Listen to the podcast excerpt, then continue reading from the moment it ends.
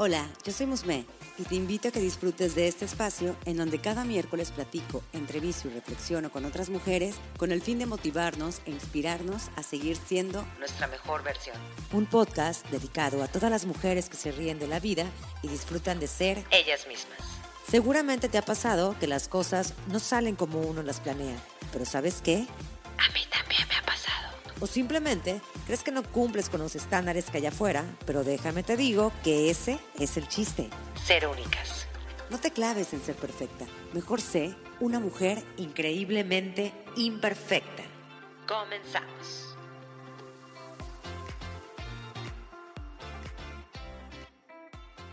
Hola, bienvenidos a un episodio más de Conversaciones Increíbles entre Mujeres Imperfectas. Recuerden que mi nombre es Musme y tengo de invitada a mi super amiga Maripaz, que está conmigo cada 15 días que estamos grabando un episodio nuevo de, conversaciones. Y el día de hoy traemos un tema que, pues bueno, realmente va a ser a lo mejor un poquito controversial, sobre todo empezando por el título, que es lo que le platicaba Maripaz, y es, ¿tienes pareja o compañero de vida? ¿Qué te dice eso, Maripaz? Es que la verdad, cada uno crece poniéndole ciertos significados a cada palabra. Para mí, ¿sabes qué era el término pareja? Era como muy usado a cuando no quieres decir soy gay, esta es mi, pareja, pero no te quieres referir a un género, ¿no?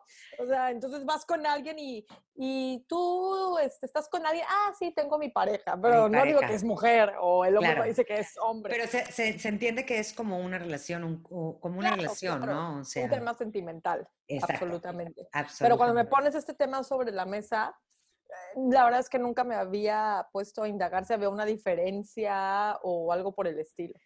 Sí, la verdad que a mí me llamó mucho la atención porque estaba inspirando en, temas que para poder platicar aquí y me sale este y honestamente me hizo mucha mucho clic porque yo el término de compañero de vida lo escuché, lo escuché, bueno, más bien lo leí en un libro de nuestro super amigo, padrino, eh, Walter, no, lo digas, no Walter Rizzo.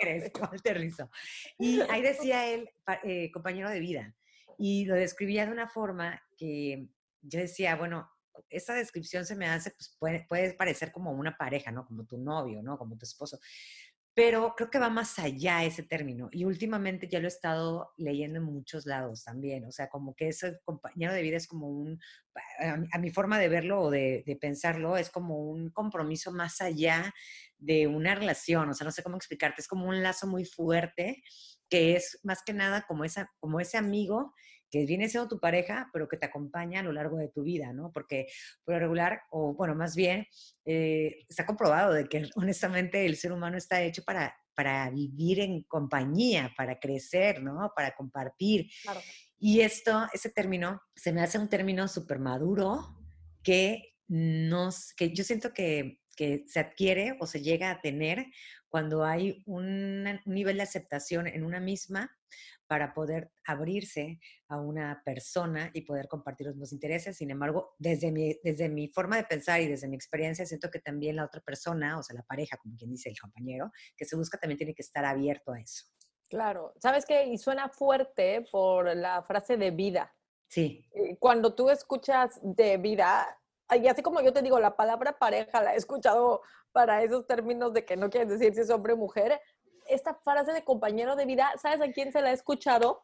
A los viudos, a los viejitos que ya, eh, a lo mejor ya estás solo porque enviudaste o no encontraste a alguien en la vida o te divorciaste, pero ya tienes cierta edad y ya ellos tienen, generan un compromiso más grande que saben que es tener una compañera o un compañero de vida y que es alguien que te acompaña pues para siempre. Es que, ¿sabes qué? Siento que ahí tú lo estás relacionando, que es lo que yo te decía, o sea, como que es una palabra mucho más fuerte.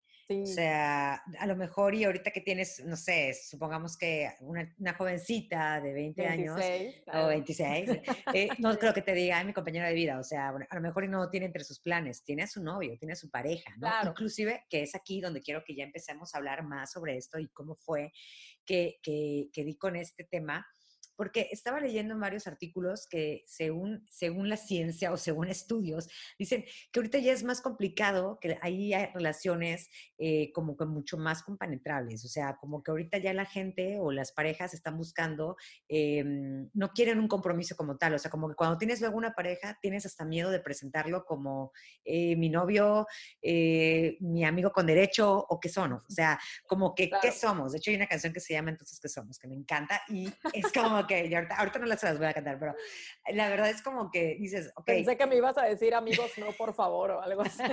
ah, esa es otra que también me encanta. Pero a lo que voy es eso, o sea, de que dice que ahorita, pues es como que el definir una relación, o sea, qué somos en una relación está más cañón. Yo, o sea, honestamente, sí, yo creo que sí me tocó una, una etapa de eso, o sea, de decir así que, que me haya tocado preguntar, oye, eh, ¿somos novios? O no, es que como ya nos estamos agarrando de la mano, ya sabes. Y pues no, o sea, simplemente nos estamos pasando bien, ¿no? ¿No has escuchado esa típica frase de, no, pues nos estamos pasando bien, o sea, pues tranquilo, ¿no? ¿Para qué un compromiso? ¿Para qué quieres etiquetar algo, no? Y es como, ok, pero siento que las mujeres luego somos más como cursis, si es que se puede decir, que queremos tener una definición sobre eso. Pero sabes también que creo ¿Qué hay atrás del para qué queremos tener algo o, no o dar, decirle, perdón, no al compromiso? Y sabes qué me vino a la cabeza ahorita? Este tipo de las creencias de que tener una relación implica no poder salir aparte con tus amigos, no tener ciertas libertades, tener que estar pegados todo el tiempo. Ese tipo de creencias, porque son creencias o más bien eh, rumores o lo que tú le quieras llamar, paradigmas, son las que a veces la gente dice, ay, no, yo para qué voy a tener una pareja o para qué voy a tener un compañero de la vida. Si me van a reprimir, si no voy a ser yo mismo, si me voy a tener que dedicar a la persona. Pero ¿quién te pues dijo que eso tiene que pasar? ¿Quién dijo que eso era lo más sano? Exacto. ¿Quién te dijo que es así tenía que funcionar una relación? Y yo creo que de la falta realmente o de la ignorancia de lo que realmente debería de ser una pareja sana, es que viene este tema del miedo al compromiso y todo lo que deriva. Y yo creo que de ahí sale este tipo de definición. O sea, planteándolo así, es, es que realmente, o sea, coincido mucho con lo que dices, porque luego uno, como, o sea, cada quien tiene una, historia de vida, ¿no? O cómo van creciendo, ¿no? Y yo, por ejemplo, que soy, mm, vengo de una familia de padres divorciados, a mí sí me tocó la etapa en la que peleaban a cada rato y ya sabes, o sea, de que drama, cabrón, o sea. Y yo decía, bueno, entonces, eh, para mí eso era normal, entre comillas, de tener una de tener un papá y una mamá, ¿no? O sea, y ya cuando vas creciendo y ahora tú ya estás en edad de que ya empiezas a considerar formar una familia y todo, tener una pareja ya más estable y demás, o sea, no te voy a negar que yo le oía al matrimonio o le oía a esa idea que me compré porque yo lo viví, ¿no? Entonces yo sentía que si me casaba iba a tener que pasar lo mismo. Y te puedo decir que tengo eh, gente conocida que últimamente estado escuchando de que tienen rollos y problemas muy cañones en sus relaciones ya como casados. Y pues bueno, o sea, simplemente las escucho porque no me gusta opinar, pero cuando las escucho siento feo porque digo, bueno, ¿qué necesidad de tener una relación así? O sea, ¿qué necesidad o qué te ha llevado a tener o a creerte que tienes que ser así o que tienes que seguir ciertas eh, cosas. O sea, estaba leyendo, esta, hoy precisamente estaba escuchando eso, que estaban dando como unas reglas de cómo tienes que comportarte frente a, cómo tiene que tu marido hacerte, o sea, ¿cómo, cómo era? Respetarte, o sea, eran como unas reglas de respeto hacia el marido y el marido hacia la esposa. O sea, Ay, ya, por una jalada que yo dije. De 1920, ¿ok? Sí, o sea, cabrón, o sea, y yo dije, cuando escuché eso, yo dije, yo no, yo nada más estaba en la computadora así como que escribiendo, no, no escuchaba cebolla, pero sí estaba escuchando y digo, bueno, ¿qué necesidad es tener que recurrir a eso? O sea, pero nadie te prepara para eso hasta que tú no lo quieres ver. O sea, hasta que tú realmente digas, a ver, ¿qué onda? Yo creo que también ahí va muy de la mano a saber primero, o sea, cuáles son las cosas que tú quieres en tu vida. O sea, primero el, el, conocerte. Y de hecho, yo estaba leyendo que muchas personas llegan a este término o a considerar ya a su pareja como un compañero de vida hasta que realmente han vivido situaciones de relaciones tóxicas o relaciones, eh, pues no sé, o sea, que han tenido tipos conflictos de drama, ya sabes que luego hay etiquetas en esas relaciones y hasta que no aprendes de eso y realmente tú sabes lo que vales, es cuando no vas a descubrir lo que realmente quieres, que sería una relación sana, en donde la compatibilidad está presente, el respeto mutuo y sobre todo la amistad. Claro, que eso yo creo que vendría siendo lo que marca la diferencia entre un término y el otro. Total. O sea, en la pareja, por lo que veo, es como cuando son tus tres primeros meses de relación y caes profundamente enamorado y te entregas total y yo no voy a ningún lado sin ti, tú no vas a ningún lado sin mí, si tengo un viaje, no, no vayas porque yo no voy a estar ahí. o sea, ese tipo de cosas a cuando ya es una relación más madura, que es un compañero de vida, que respeta tus gustos, tú no cambias nada de ti por la persona, la persona no cambia nada de, eh, esa, de ella misma por ti. O sea, ahí es donde ojalá y todos iniciáramos relaciones con el término compañero de vida. Yo siento que puedes empezar con un término pareja y evolucionar a compañero de vida, porque el enamoramiento es una faceta que es imposible, o sea, no, la puedes evitar, ¿no? Y, y, ahí debería de iniciar todo. Pero la evolución sí debería de ser importante porque yo siento que si evolucionas a compañero de vida ya estás como predestinado que esto sí va a durar, a que va a tener un buen futuro, pero si sigues como pareja siempre, vas directo a la toxicidad. Sí, de hecho aquí me gustó una, una frase que pusieron que es un compañero de vida no es ese hombre que necesitas en tu vida, sino es ese hombre que quieres en tu vida. ¿Y cómo lo vas a querer si no, o sea, si realmente no te has fijado lo que no quieres, ¿no? O sea, primero tienes que experimentar ciertas cosas, ciertos, tropiezos, yo considero, y caer en esa madurez para decir, estoy lista, o, o lo tengo aquí y lo voy a, a, cuidar. Porque digo, eso de proteger y todo, pues yo creo que eso sí, yo no, yo no comparto eso. O sea, yo creo que como que si se da chingón y si no, pues bueno, cada quien. Pero yo creo que también lo que acabas de decir me gustó, que es como dejar de tener de cierta forma, expectativas de, esa persona, porque eh, luego uno, una, se enfrasca, idealiza demasiado al, al, novio y después de un rato te das cuenta que no era así. O sea, siempre, siempre fue así, de una forma. Y cuando te das cuenta ya desde que se te acabó el enamoramiento y todo, o sea, cuando ya empiezan otro tipo de madurez en la relación, quieres cambiarlo y hacerlo a tu modo. Y eso está cabrón, o sea, y lo digo, o sea, la verdad, yo, yo lo viví, o sea, yo lo viví con una pareja y sí, o sea, me doy cuenta que ahí, digo, tal, la regué en eso, pero soy consciente de que, de que sucedió y de que pasó esa, eso en mí, como para decir, a ver, pues, o sea, si la próxima pareja que se va a presentar en tu vida, em, tienes que saber realmente cómo es para que tampoco te busques una expectativa de que tal vez más, más adelante va a cambiar o más adelante le puedo moldear estas cosas. O sea, te estás enamorando de una falsa creencia. Claro. El chiste es tener lo que tienes ahorita y ver si vas por todo o no. Sí, porque empieza lo que tienes ahorita y que vaya a evolucionar para bien y que sea todavía mejor. ¿Sabes qué? Para mí la clave de esto es, em, porque puede pasar cuando estás con la pareja, es no caer en una codependencia. Siento que los compañeros de vida no son codependientes unos de otros. sí, como que comparten ciertas cosas y pues bueno, hay ciertos acuerdos. De hecho, estaba precisamente investigando más sobre ese tema y cómo las psicólogas, sobre todo psicólogos que estaban hablando sobre esto, lo han ido como catalogando. Digo, esto es solamente cierta información que compartimos, pero digo, no es como que la verdad absoluta y tampoco estamos dando estos tips como para, tienes que conseguir, tienes que hacer esto para poder, para que ya te opinas que tu compañero, que tu pareja es tu compañero de vida. No, o sea, yo creo que todo puede variar. Simplemente es una manera general de es establecer ese tipo de conceptos.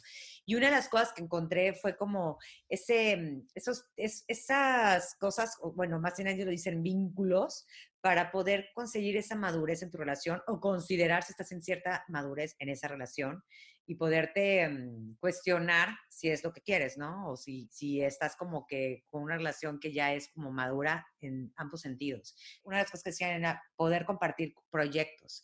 Eso se refiere a que mm, tengan una meta en común, o sea, de que puedan compartir algo en común, no sé, a lo mejor tienen una meta de irse, ella tiene un sueño, o tú tienes, o tu pareja tiene un sueño, tu esposo, tu novia, tu novia, de irse a tal lado a vivir, tú ya estás consciente de eso y bueno, te hizo parte de ese proyecto y de crecer juntos, ¿no?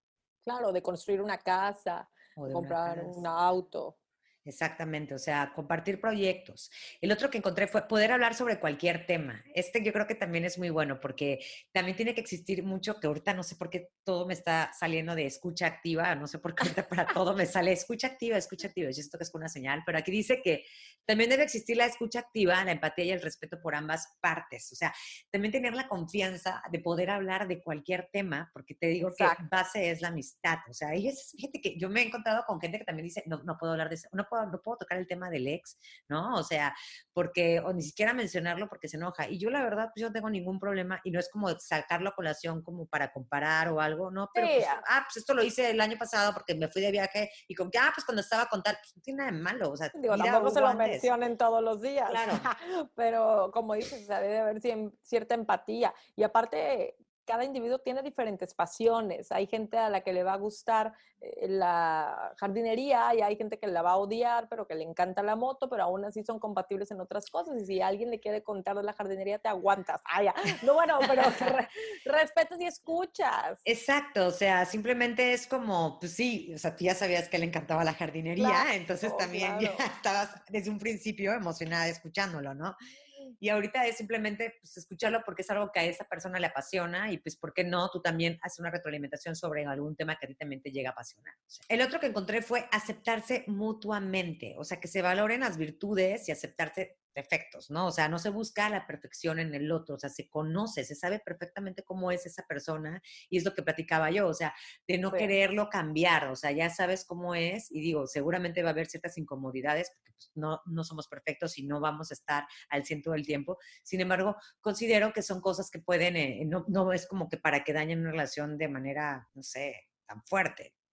Es que tú al inicio, cuando por eso es importante conocer a la persona, tienes que ver qué tanto puedes tolerar y qué no. Entonces, a mí me pasa que yo soy muy cuadrada y con mi novio me pasa que, por ejemplo, si la tenencia se tiene que pagar del primero de enero al 30 de abril, yo en Teta la pago el primero de enero y ella la paga el 30 de abril a las 11.59 de, la noche.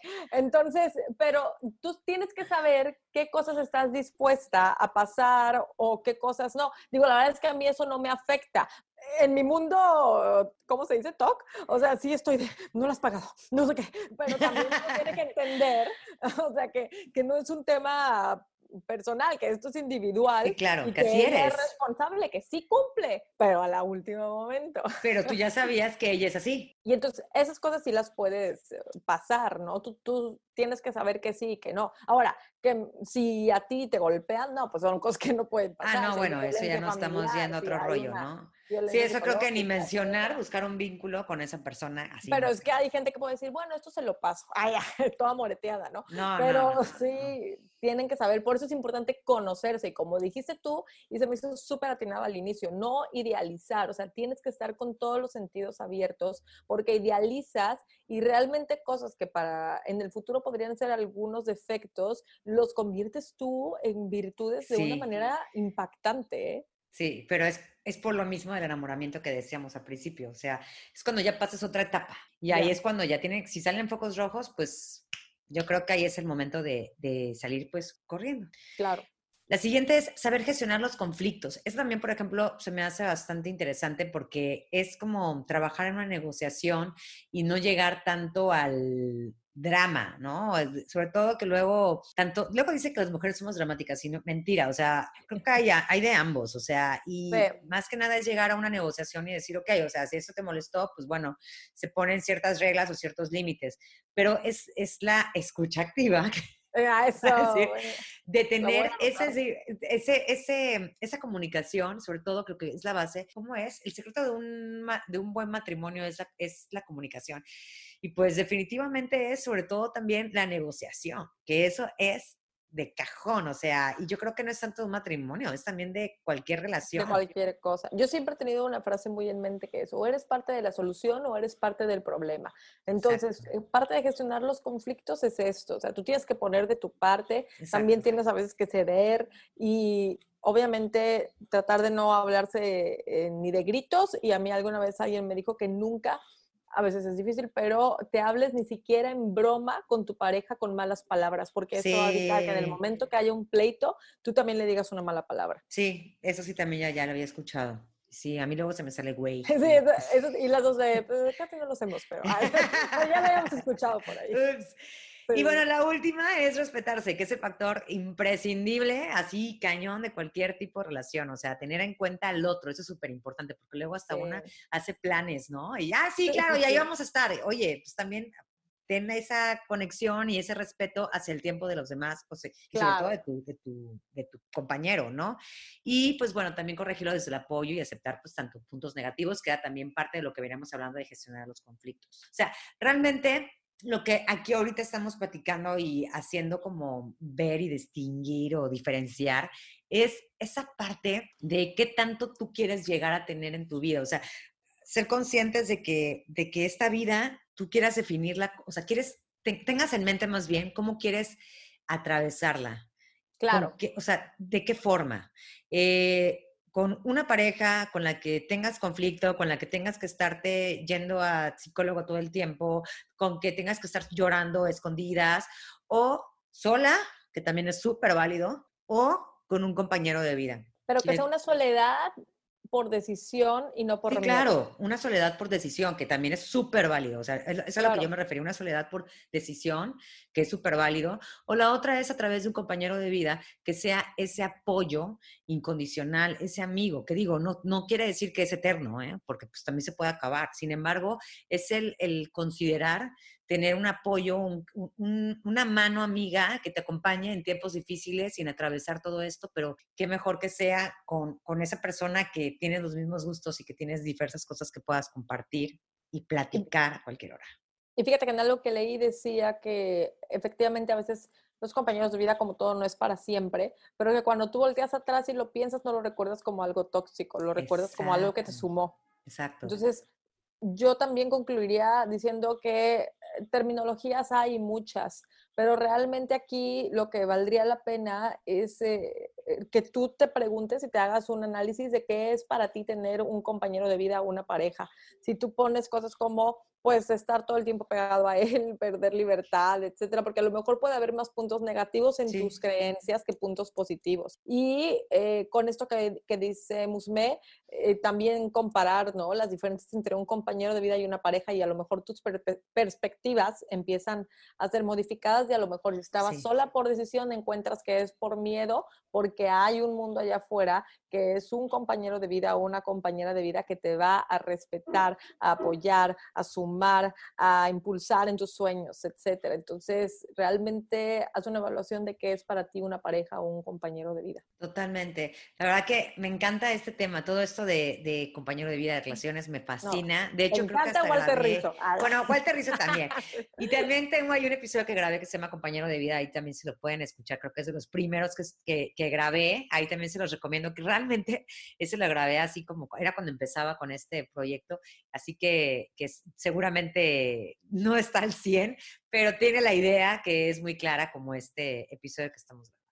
Pero bueno, antes de despedirnos, los invitamos a que nos digan qué opinan sobre este tema o si creen que pueda servirle a alguien que en este momento esté como que pasando por una situación complicada o que se siente desmotivada o que tiene otras ideas también, eh, esto creo que pudiera interesarles mucho, así que si crees, siéntete con la libertad de compartirlo. Y bueno, también si tienen más temas que quieran que toquemos, realmente siempre nos estamos basando en temas que creemos que está viviendo la mayoría o que inclusive Musme y yo experimentamos en alguna etapa de nuestra vida y que creemos que en aquel momento hubiéramos dado todo porque yo estoy rayando en el millennial, Musme un poquito más para allá, no había podcast de este punto. Entonces, la verdad es que también se convierte en un medio de apoyo o una red de apoyo para abrir los ojos y ver que sí hay cosas buenas afuera. Totalmente. Así que no se olviden de escuchar Increíblemente Imperfecta todos los miércoles. Aquí estamos. Te invito a que me des seguir en Spotify para que no te pierdas cada miércoles nuevos episodios. Recuerda que me puedes encontrar en Instagram como arroba increíblemente-imperfecta y si deseas puedes enviarme un DM. Me encantaría saber qué te parece el podcast, qué temas te gustaría que abordara y sobre todo saber de ti.